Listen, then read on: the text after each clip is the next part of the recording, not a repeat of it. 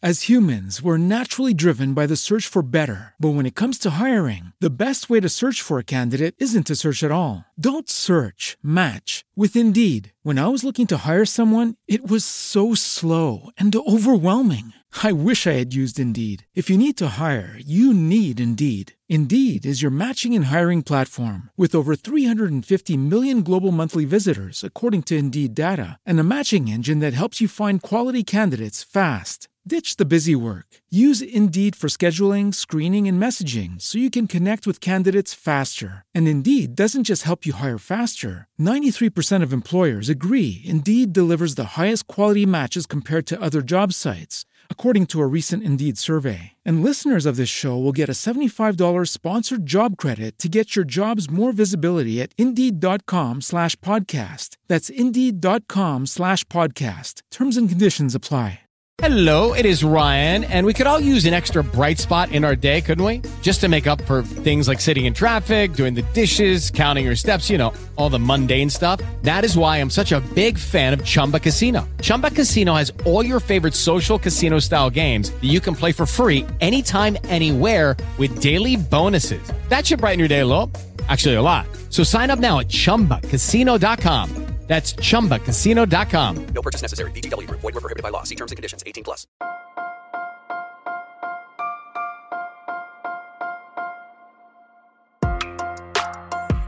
Buenos días, Madre Esfera. Buenos días, Madre Esfera, con Mónica de la Fuente.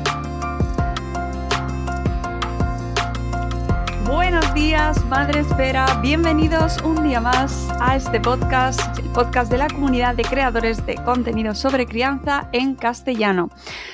Os habíamos prometido un programa especial sobre vacunas eh, COVID-19 y menores de 12 años. Ya ha llegado el aviso, ya nos han confirmado que se van a proceder a estas vacunaciones y hay muchísimas dudas mucha gente está dudosa e incluso gente que sea adultos que se han vacunado sin problema. Con el tema de la infancia hemos topado. Así que llevábamos tiempo deseando hacer este programa porque queremos despejar todas las dudas que se pueda y que y, que mm, quede un poco aclarado este tema de cara a ya los próximos días porque se van a empezar a abrir ya los turnos de vacunaciones en breve.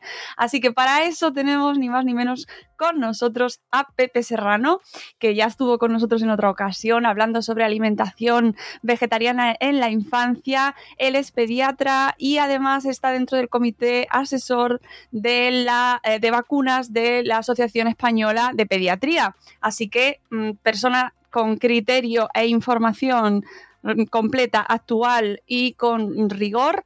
Buenos días, Pepe. Buenos días, Mónica. Es larga la presentación.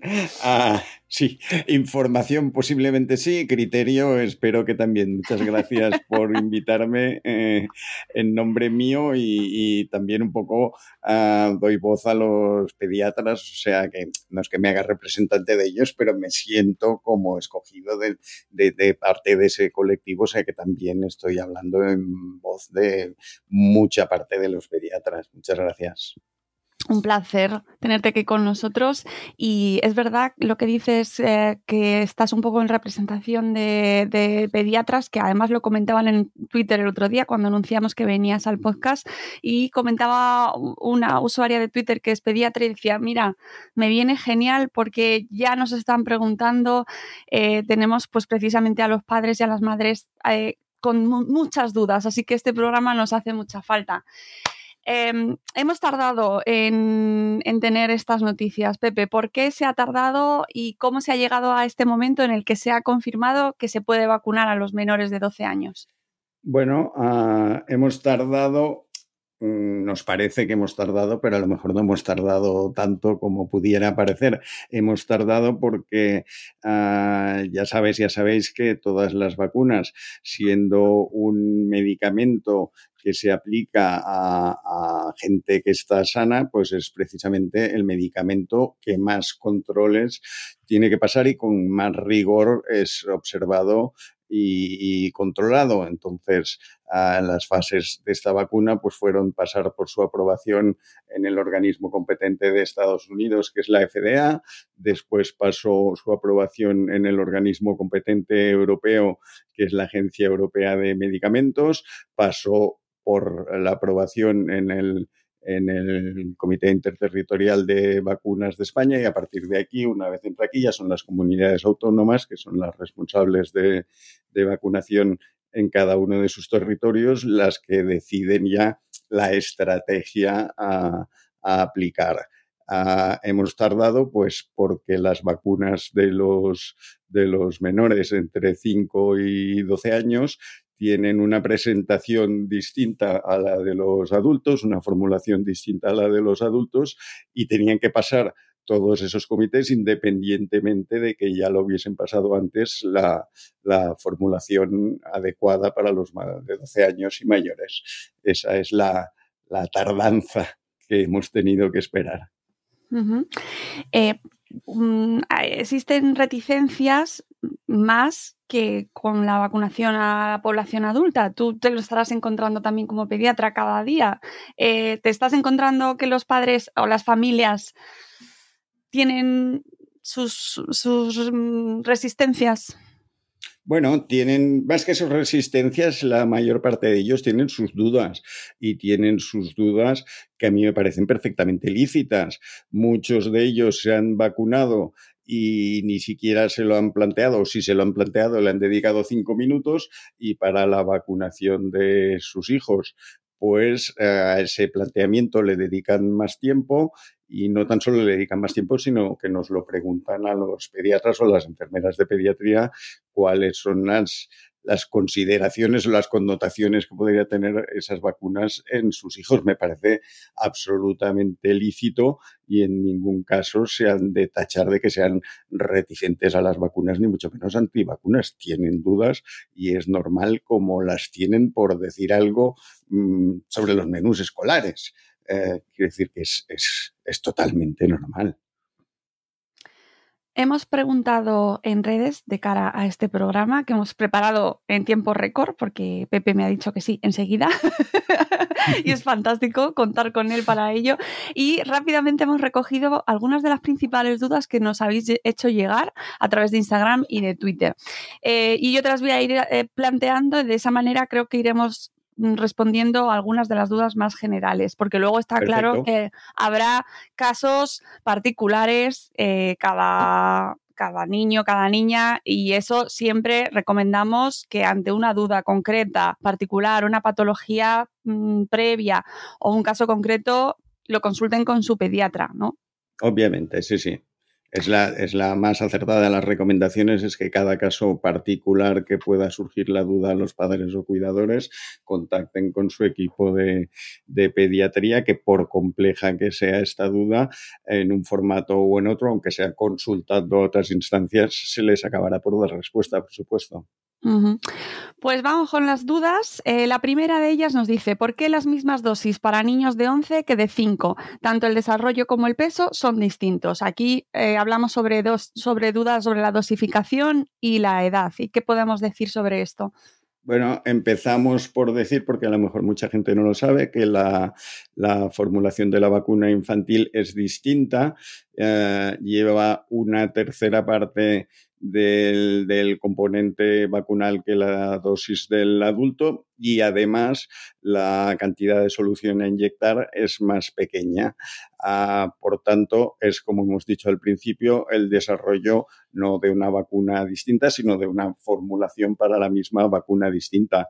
Esta vacuna ah, infantil, que es a la que nos estamos refiriendo, se ha experimentado, se ha probado y se ha testado con los niños de este grupo de edad y se ha visto que en este grupo de edad, independientemente de si tienen siete años o tienen 11, es ah, segura, es fiable, es inmunógena y es eficaz. Por tanto, uh, sí que pudiera parecer que los niños de distintas edades pesan diferente, pero esta vacuna se ha eh, probado con los niños de esas edades, pesen lo que pesen. Añadir a esto que uno de los grupos de niños con los cuales se ha, se ha testado esta vacuna es población española, precisamente, lo que quiere decir que más a nuestro favor, porque si a lo mejor hubiese sido de una población que sabemos que genéticamente o constitucionalmente son muy delgados o al revés, mm, con tendencia a la obesidad, podríamos decir, sí, pero es que los niños de tal país son... No, uno de los contingentes de niños con los que se ha aprobado esta vacuna es eh, precisamente niños españoles. No estamos hablando como en el caso, por ejemplo, de un antibiótico, que ya sabéis que los pediatras ajustamos la dosis exactamente al peso del niño, sino que estamos hablando de una vacuna que ha demostrado seguridad, eficacia inmunogenicida en ese grupo de edad, independientemente del peso del niño. Em, otra de las dudas que nos hacen así de manera general eh, es el tema de que los niños no tienen efectos, o sea, que no están mm, notando eh, de manera mayoritaria eh, esta pandemia a nivel físico, es decir, que no se están contagiando o que no tienen efectos secundarios y por lo tanto no les haría falta esta vacuna. porque sí es recomendable o sí se ha considerado que es recomendable vacunarles? Aquí hay, varios aspectos a tener en cuenta. El primero de ellos es que si bien ah, la enfermedad de la COVID en los niños pasa afortunada y mayoritariamente mucho más leve en los menores que en los adultos, no quiere decir que inexorablemente sea así. Cuando digo inexorablemente sea así, pues me estoy refiriendo a que, por ejemplo, sabemos que niños y niñas por debajo de los ah, nueve años, pues han llegado a fallecer 17, han habido más de 200 de ellos en UCIs pediátricas y han estado hospitalizados casi 3.000. Sí que en el conjunto de niños de España es, ah, son cifras que son afortunadamente bajas, pero al padre o a la madre que le toca padecer cualquiera de esos casos, no le vas a decir que no hemos vacunado porque es muy leve, porque en su caso no es, por supuesto, muy leve.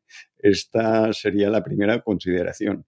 Vacunarlos de cara a ofrecerles a ellos especialmente una protección individual. ¿Qué otro efecto indirecto tiene sobre la población infantil? Pues que es posible que los que estén vacunados puedan tener unos ah, estándares de normalización más acorde con lo que están acostumbrados. Por ejemplo, sabemos que los niños que están ah, vacunados, los que son más mayores y van a la escuela y en clase hay un caso positivo, no se tienen que confinar.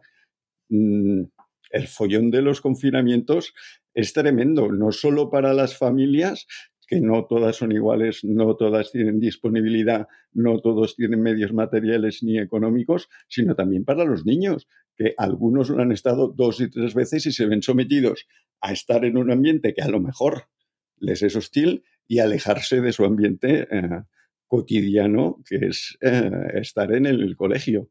Por tanto, los beneficios tanto directos como indirectos de cara al propio niño son patentes y evidentes. Luego, si queréis, hablamos de los beneficios que puede tener a nivel eh, comunitario o a nivel general.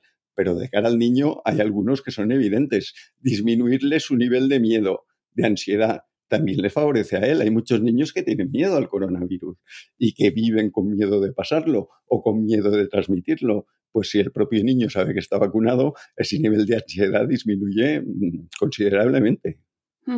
Claro, lo que decías, lo que comentabas de los beneficios comunitarios, eh, es importante que a pesar de que se vacune a este colectivo, a, esta edad, a estas edades, eh, no se relajen otra serie de medidas de protección, claro, porque también se dice... Claro. Claro, por supuesto. Ah, mientras se tenga que usar mascarilla en algunas circunstancias, hay que usar la mascarilla, estemos o no vacunados.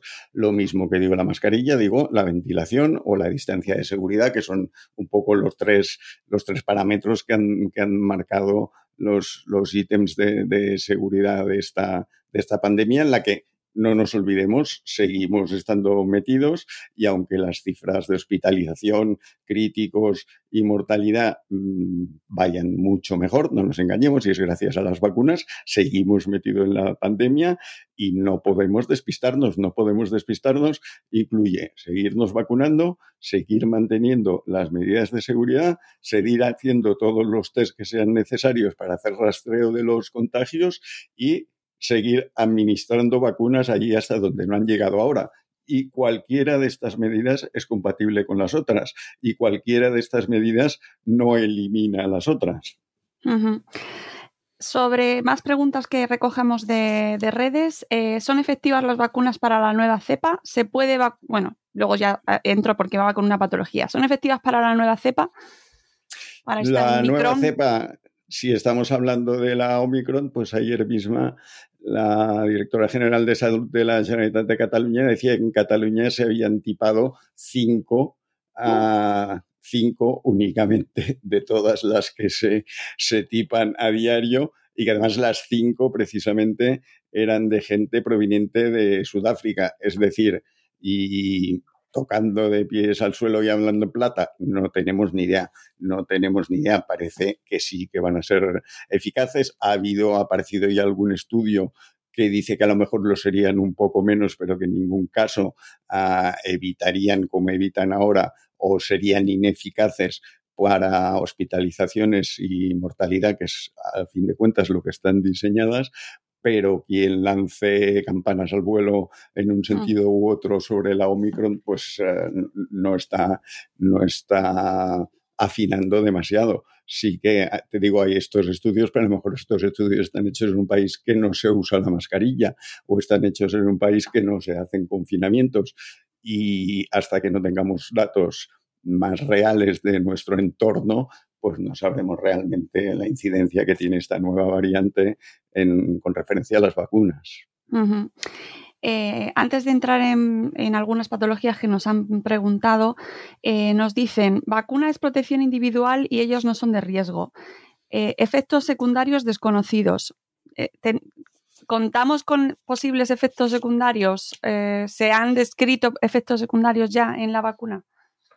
Efectos secundarios es lo que es lo que preocupa a todo el mundo porque primero porque estamos hablando de niños, de hijos e hijas y segundo porque estamos hablando de una, de una vacuna, pues de una reciente aparición en el mercado, aunque no de tan reciente desarrollo. No olvidemos que cuando las epidemias del, del MESH en, en Oriente Próximo ya se empezó a desarrollar este tipo de vacunas y estamos hablando de hace siete u ocho años. O sea que sí que esta vacuna ha aparecido recientemente en el mercado, pero los inicios de su desarrollo no son tan recientes como, como pudieran parecer.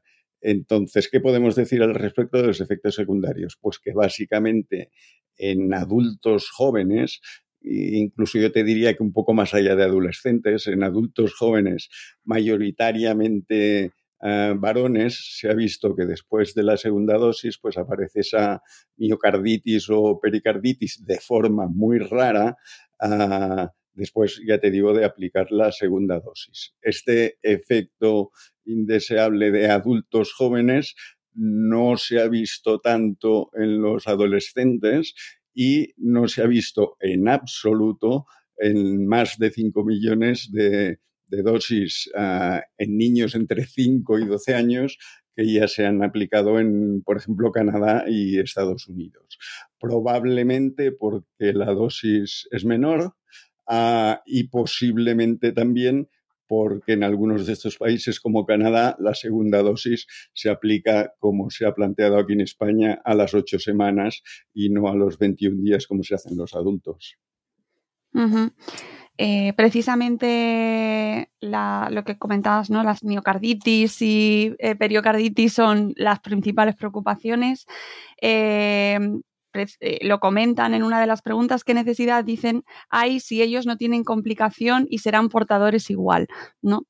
Aquí. Bueno, también hay que tener en cuenta que la miocarditis y la pericarditis son complicaciones bastante más frecuentes de la propia enfermedad por SARS-CoV-2, o sea, el propio coronavirus da miocarditis y pericarditis con bastante más frecuencia que la que aparece en la vacunación como efecto secundario. Esto hay que tenerlo en cuenta. La mayoría de miocarditis y pericarditis, o si no la mayoría, muchas de ellas, son secundarias a infecciones virales que en un momento dado podrían incluso haber pasado desapercibidas y el SARS-CoV-2, que no deja de ser un virus, no es ajeno a esto y genera también miocarditis y pericarditis, bien de forma primaria o bien asociadas al síndrome inflamatorio multisistémico, que sabemos que es una complicación de la enfermedad. Por tanto, sí que ah, sabemos que el propio virus da miocarditis y pericarditis. Y por otro lado, también decir que las miopericarditis que aparecen secundarias a la infección del virus suelen ser de evolución no muy favorable y tórpida, mientras que hasta ahora la gran mayoría de las que se han descrito asociadas a la vacuna son leves, autolimitadas y mm, la mayoría de ellas sin ninguna complicación. O sea que incluso hablando de miopericarditis, en un lado de la balanza la secundaria vacuna y en otro lado de la balanza secundaria la enfermedad, la de la enfermedad más grave, mm, menos ah, fácil de superar y mucho más frecuente en el que coge la enfermedad que la frecuencia que tienen los vacunados. Más eh, patologías previas, que aquí hay, hay, alguna. ¿Se puede vacunar a los niños con arritmia respiratoria? Sí, arritmia respiratoria es un proceso que muchas veces incluso es, es fisiológico y no, contraindica, no contraindica en absoluto a, a, la vacunación. Yendo más allá, otro tipo de problemas respiratorios más frecuentes como podría ser el asma o incluso el asma grave, no tan solo es que se pueda vacunar a los niños, sino que está indicado vacunar a los niños porque la unión de una crisis de asma grave coincidente con una enfermedad por coronavirus, ah, haría que se juntasen dos factores ah, predisponentes a que fuese la cosa mucho más grave de la que sería si el niño hubiese estado vacunado y no cogiese la COVID. En otra consulta dice eh, que su hijo de siete años está operado de una cardiopatía de, cuando era bebé. ¿Le puede vacunar tranquila? El mismo caso que antes. Los enfermos con patología cardíaca o que han sido sometidos a intervenciones por cardiopatías se benefician de la vacuna porque se les evita un proceso agudo que podría complicarse en niños que tienen mm, problemas de base, que tener una cardiopatía operada en muchas ocasiones significa que ya han superado ese problema. Preguntan también, en este caso desde Twitter, eh, nos comenta esta usuaria que a ella lo único que le preocupa y mucho son los cambios a nivel hormonal en niñas que aún no tienen la regla.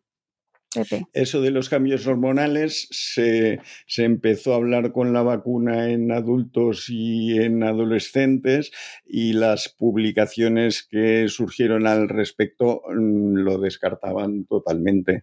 Pensemos también que mucha gente tiene cierto temor, insisto, comprensible a los efectos a largo plazo de esta vacuna, pero uh, no hay ninguna de las vacunas que administramos hasta ahora, ninguna, y cuando digo ninguna, y hay creo que son 24 o 27 enfermedades inmunoprevenibles en general, que tenga efectos a largo plazo. O sea, los efectos de las vacunas suelen ser a corto plazo o como mucho medio plazo al cabo de meses.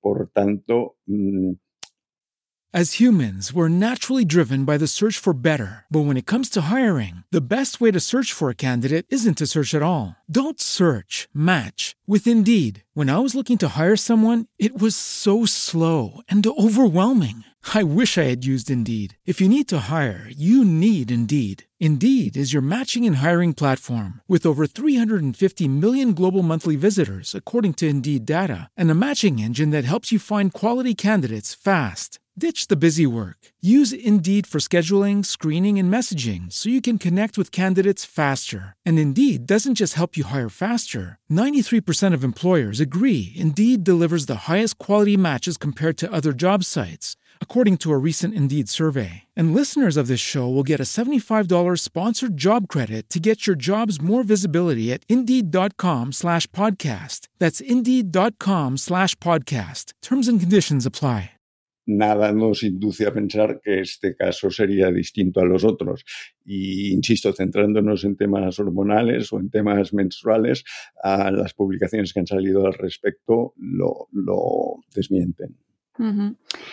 Otra pregunta dice eh, que le gustaría saber si hay evidencia con los datos actuales de si las vacunas disminuyen en niños la incidencia de COVID persistente y de SIMPETS. Que esto podríamos explicar qué consiste SIMPETS. Sí, el SIMPET es lo que he dicho antes del síndrome inflamatorio multisistémico pediátrico, ah, que se ha visto que muchas veces es secundario a la infección por, por coronavirus. Vamos por partes. En referencia a si podría aliviar o agravar el síndrome de, la COVID persistente, los últimos estudios que hay al respecto dicen que podría favorecer su desaparición. Por tanto, en niños que tengan un COVID persistente, uno, está indicado vacunarlos y dos, uh, es posible por lo que sabemos hasta ahora, que la vacunación pudiera ayudar a que sus síntomas desaparezcan. Ah, con respecto al SIMPET, al síndrome inflamatorio multisistémico, pues está claro que el niño que esté vacunado no cogerá la enfermedad o la cogerá más leve. Si no la coge, por supuesto, no va a hacer el SIMPET y si la coge más leve, es muy probable que tampoco lo haga. Por tanto, ahí la cosa no parece estar tan clara, pero sí que lo que está claro es que el que no la coge no sufre el SIMPET. Preguntan también sobre eh, bebés. Eh, si está estudiado, si hay algún estudio que, respalde, que respalde la seguridad de la vacunación desde los cero recién nacido a los dos años. ¿Hay algún dato hay, ya? Hay, hay estudios en marcha pero de momento mmm, tranquilidad porque no está previsto que a muy corto plazo, muy corto plazo me refiero a meses, salgan al mercado precisamente por lo que decíamos antes, probablemente será una vacuna que aunque en el fondo sea lo mismo, pues a lo mejor su composición o la concentración de la cantidad de ARN que contenga sea distinta y hay que hacer todos los estudios pertinentes para ese grupo de edad. Cuanto más pequeño es el grupo de edad, probablemente o seguramente más cauteloso hay que ser. Por tanto, sí que me consta que se están haciendo uh, estudios, pero están todavía en, en fase previa. Uh -huh. Eh, aquí hay una pregunta muy concreta. Mi, mi, hijo cumple los 12 en enero. ¿Qué dosis le debo poner? O sea, ahora estamos A en ver. diciembre, en enero. ¿Qué Sí. se me que viene? Aquí Cumple se- los 12 se- en enero. Se mezclan, se mezclan dos cosas. Primero, si él tiene 11 años, que es los que tiene, la recomendación es que se vacune cuando le toca, o sea, sería a los 11. ¿Por qué? Porque por esa edad le toca esa dosis y esa dosis es la que que le va a ser beneficiosa para la edad que tiene. Y la segunda edad, la segunda dosis, perdón, se la va a tener que poner mmm, correspondiente a su edad, que será cuando tenga los 12. Ahora, cuando falta tan poco para que cumpla los 12 y estamos hablando de días, a lo mejor por logística y porque mmm, es una cosa tan sutil, uh, podría esperar a cumplir los 12.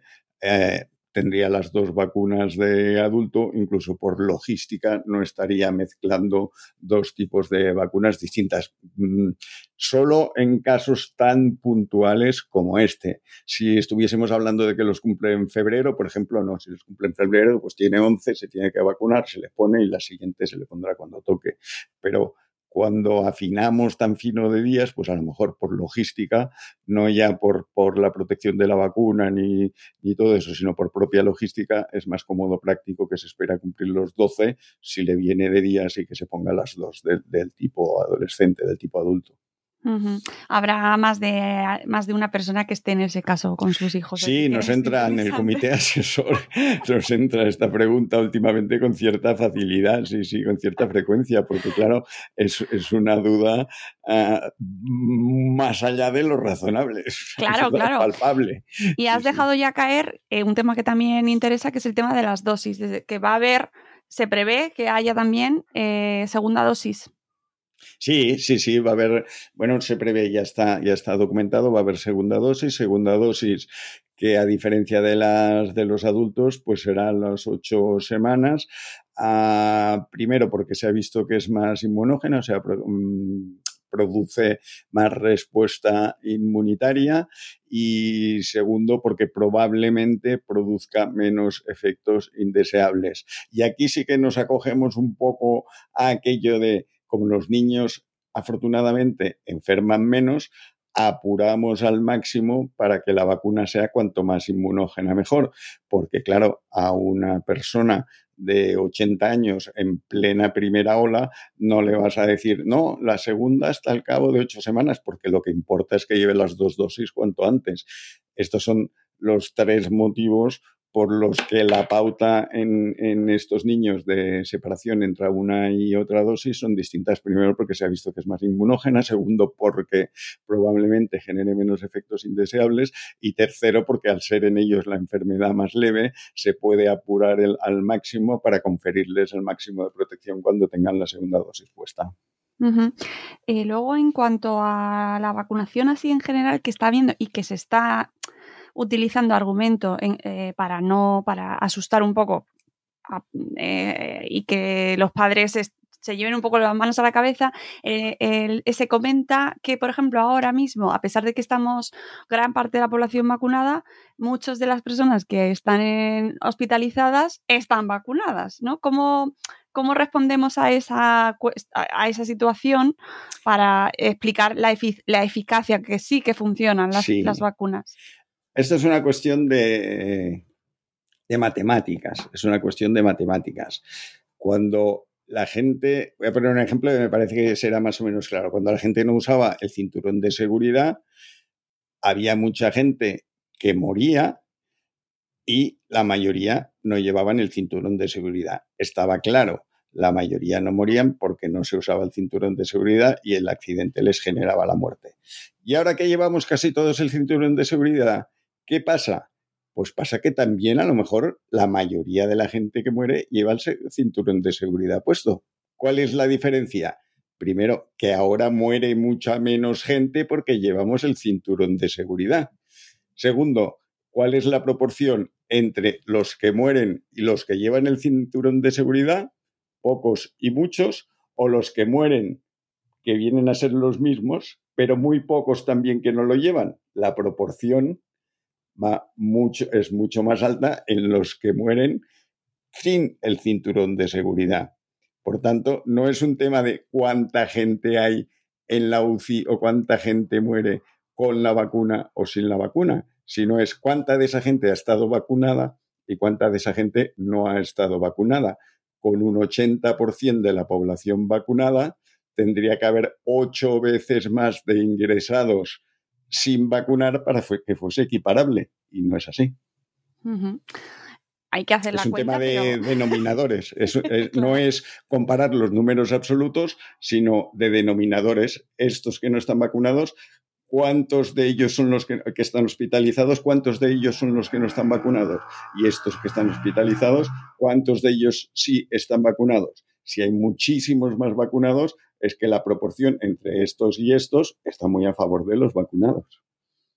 Pues yo creo que hemos hecho repaso a las principales dudas que a mí me han llegado. No sé si tú tienes, eh, tienes así en mente alguna más que te haya, que os haya llegado a vosotros No, desde el comité. Sí, a mí, a mí ah, en, en Twitter también me ha llegado alguna y estaban recogidas en estas que tú dices y en el comité pues sí que llegan y básicamente llegan dos que tú has planteado también, que son las del niño o niña que hace los, que celebra el cumpleaños de los 12 años dentro de ella y otra que también se pregunta a la gente y yo creo que, que ha quedado clara la respuesta es porque la misma dosis a un niño de 5 que a uno de 11. Yo creo que, que esas dos le preocupan a la gente un poco. Esta segunda probablemente a que la gente está acostumbrada, los papás y las mamás están acostumbradas que cuando nos van a ver a la consulta de pediatría les ajustamos las dosis muchas veces milimétricamente para el antibiótico o para el antitérmico, ¿no? Dele 1,2 cada 6 horas y aquí parezca que se haga más mangancha, ¿no? Sencillamente es que es un tipo de, Ah, si se me permite la comparación, un tipo de medicación distinta que lleva una pauta posológica distinta, pero que ah, está absolutamente bien ajustada a ese grupo de edad. Y ya aprovechando que te tengo aquí, eh, ¿se han aumentado las enfermedades respiratorias en estos últimos meses en, pediatría? Con, reduciendo distancias, que han aumentado los contactos sociales, puede que se hayan relajado algún tipo de, medida de, prevención. No sé si lo has visto. Sí, sí, han, han aumentado mucho y especialmente con referencia al año pasado, que prácticamente no tuvimos el virus respiratorio sincitial viejo ah, conocido de los pediatras y desafortunadamente de muchos papás. El año pasado, que es una patología típicamente de invierno, no lo tuvimos. Hizo un pico extraño en primavera que ninguno de nosotros entendía y ha vuelto a subir este invierno mm, pues casi a, las mismas cotas o quizá incluso más altas que, los años previos. Ah, personalmente, o un poco comentado entre, entre los que pudieran saber más que yo, ah, sería debido a las medidas de, evitación de contagio que fueron más severas en la temporada pasada que, que en esta y bueno, los virus están ahí y a las que, a la que se les da un poco de vidilla, pues su vidilla es fastidiarnos. Se dedican a eso, se dedican a eso y, con ello tenemos que, con ellos tenemos que convivir mientras no podamos irlos erradicando. Y ya, y el otro día vi un tuit precisamente de una pediatra que alertaba de que a veces los padres eh, bueno, que estamos olvidando un poco el miedo a la COVID-19 y ante síntomas de un catarro o una gripe en nuestros hijos, no se practican pruebas o no se toma, bueno, se, como que se descarta y acuden a clase o, bueno, como que hemos quitado un poquito eh, el miedo. Recordemos un poco el protocolo, Pepe, y, bueno, claro, recordemos, recordemos que eso del niño que se encuentra un poco mal por la mañana y le chutamos el dalsi y lo peinamos y lo mandamos al cole, pues siempre, siempre ha estado un poco mal hecho, pero ahora en la situación que estamos lo está más, no ya porque puede contagiar a sus compañeros de cualquier cosa, sino porque tal y como estamos ahora, lo que puede es contagiarlo de la COVID y expandirlo entre otros ámbitos. Ah, no sé si más adelante dentro de cinco años todo esto se habrá llegado a normalizar absolutamente y volveremos a hacer un poco la vista gorda con el tomate un poquito de piretal y vete para clase, pero para ahora, ahora está muy mal y no tendríamos que, normalizarlo. Repito, como he dicho al principio, que entiendo ah, que tener al niño en casa por una cosa que nos parezca leve es complicado y Insisto que si además ese complicado lleva consigo un confinamiento, ya es ah, mega complicado. Pero hay que procurar mantener un poco las normas porque contra más las mantengamos, antes acabaremos con todo esto que al fin y al cabo es lo que nos interesa a todos. Mm, sí, además estamos viendo como un montón de centros escolares están teniendo que cerrar, confinar clases, incluso a un ritmo superior a, bueno, a meses anteriores, ¿no? Del curso anterior. Y bueno, pues eso, que, no nos olvidemos de que estamos todavía aquí metidos en la pandemia. Eh, ¿Dónde se pueden consultar más dudas, Pepe? Eh, familias que nos escuchen, padres, madres, aparte de consultar a su pediatra.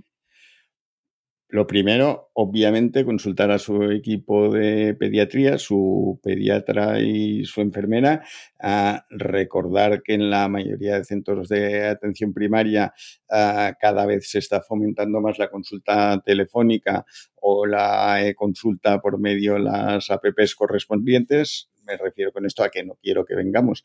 No es que yo no quiera que no vengan, pero que si pueden solventarlo de una forma más ágil y que sobre todo no comporte tener que entrar dentro del ambulatorio, que recordemos la mayor parte de la gente que está ahí dentro está enferma, pues eh, mejor que mejor. Aparte de esto, siempre pueden pedir, si lo que se requiere es una visita presencial, siempre pueden solucionarla.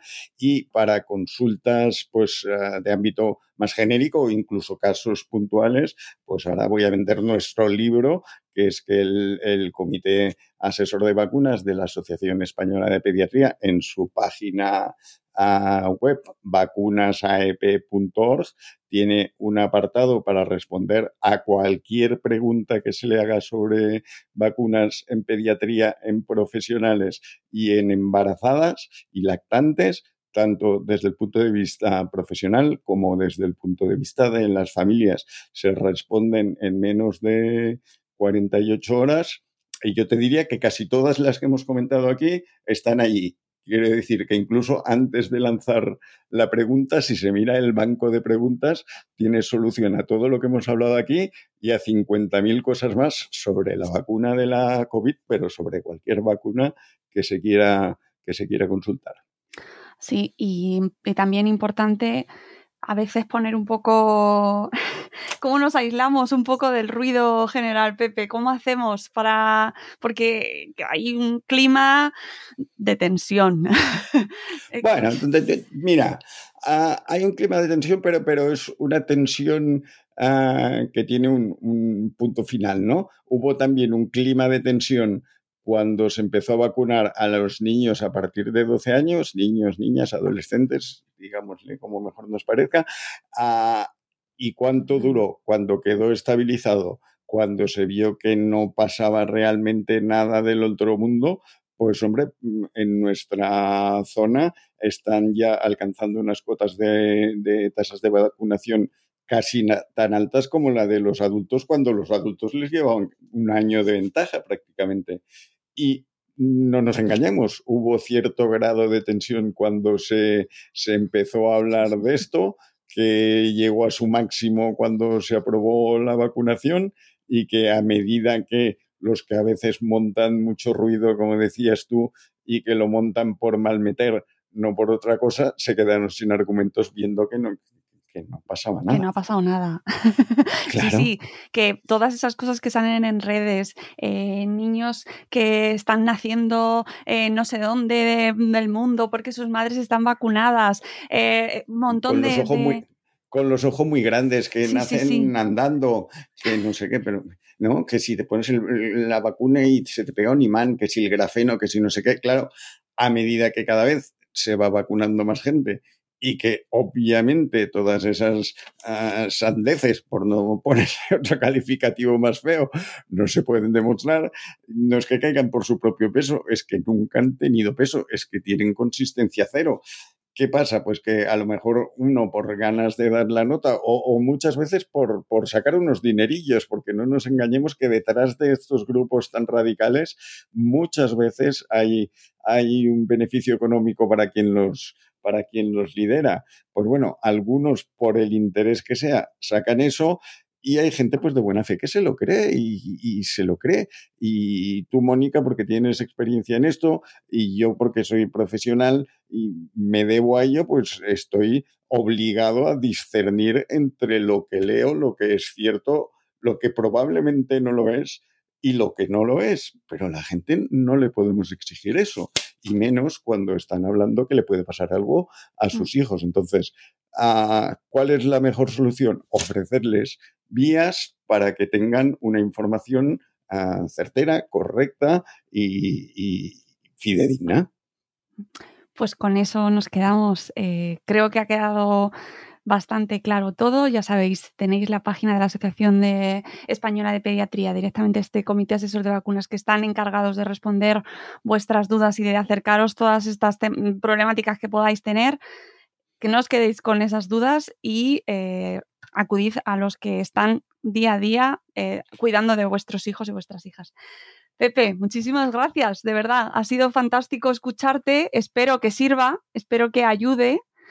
Y aquí Sí, yo lo, yo lo que espero, aparte de que ha sido fantástico también escucharte y un placer como siempre que me invites, la finalidad de esto es que sirva y que ayude y que tranquilice también y que ponga un punto de serenidad y que ponga un punto de vista también en qué es lo que piensan los niños, porque claro, muchas veces estamos opinando por ellos y a lo mejor lo que quieren los niños, pues como ha pasado con muchos adolescentes, es vacunarse para no sentirse imaginados en el gimnasio, vacunarse para ir a jugar a fútbol con los compañeros porque si no, no los dejan, o vacunarse porque viven asustados de pasarle el COVID al abuelo o de pasarlo ellos mismos. Por tanto, a veces no les preguntamos o no nos metemos exactamente en saber qué es lo que piensan ellos y lo que piensan ellos es que se quieren vacunar cuanto antes para acabar con esto. Mm. Oye, ¿y qué hacemos si el niño no se quiere vacunar? Hombre, el, niño en principio uh, por debajo de 12 años pues hace lo que dicen los padres. Cuando son más mayores sí que podríamos hablar en algún caso puntual del concepto del menor maduro que tiene un cierto, un cierto no, tiene un derecho en ciertos aspectos a decisión, pero en este caso puntual Uh, el niño hace lo que dicen los que tienen su patria potestad. Claro, si fuese por eso, muchos niños no se vacunarían de nada, claro. especialmente en esas edades. Claro, claro, no, porque estoy pensando en los miedos a las agujas, el pinchazo y también lo que ahí los padres les transmitamos, que es muy importante también sí, el pero, mensaje, ¿no? Pero eso también es un mito, ¿eh? porque uh, yo por lo menos en, en, en mi consulta veo muchos niños que vienen a vacunarse, no te diré que gustosos, pero más allá de convencidos, concienciados de que están haciendo algo, y no me refiero solo a la vacuna del coronavirus, ¿eh? sino a cualquier vacuna, vienen, ya te digo, más allá de, más allá de, de convencidos, que sería concienciados de que están haciendo algo que es mmm, para su bien y lo tienen asumido. Por eso te digo que a veces, pues, ah, es que los niños no se quieren pinchar. Es que... Y a lo mejor sí que se quieren pinchar porque saben que se les está haciendo un, un, favor o se les está aportando algo que tiene un valor añadido para su salud. Los niños se enteran de todo, no nos engañemos, ¿eh? Que parece que estén mirando para Cuenca y están con la oreja puesta y lo saben todo, ¿eh? Pues sí, totalmente de acuerdo contigo. Pepe, te dejamos libre. Muchísimas gracias por tu gracias, ayuda. Muchísimas gracias. Vamos a colgar este programa rápidamente para que llegue a toda nuestra audiencia. Y te seguimos por las redes para que le tenéis en eh, Pepe Pediatre en Twitter para localizarle y poder seguir. Y eh, también tiene blog, espera, que no lo tenía aquí abierto. Recuérdanos tu blog. Bueno, no, no, no le des No. publicidad porque lo- no me da tiempo, no me da tiempo. Vale, pues en Twitter. No me da la vida para el blog. Eh, no me extraña. me- mejor que entren en, en vacunasaep.org que en mi blog, seguro. Vale, pues allí eh, le podéis encontrar también. Y nosotros nos vamos y eh, volveremos en un nuevo episodio de Buenos Días Madresfera. Gracias a todos. Adiós. Adiós, muchas gracias.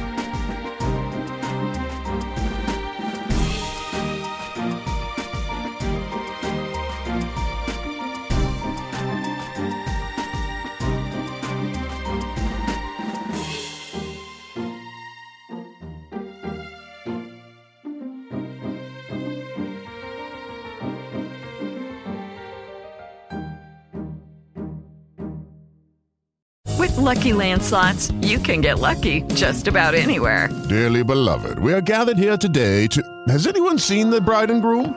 Sorry, sorry, we're here. We were getting lucky in the limo and we lost track of time. No, Lucky Land Casino, with cash prizes that add up quicker than a guest registry. In that case, I pronounce you lucky. Play for free at LuckyLandSlots.com. Daily bonuses are waiting. No purchase necessary. Void where prohibited by law. 18 plus. Terms and conditions apply. See website for details. Okay, round two. Name something that's not boring. A laundry? Ooh, a book club. Computer solitaire, huh? Ah, sorry, we were looking for Chumba Casino. That's right. ChumbaCasino.com has over 100 casino style games. Join today and play for free for your chance to redeem some serious prizes. ChumbaCasino.com. No purchase necessary. Where prohibited by law. 18 plus terms and conditions apply. See website for details.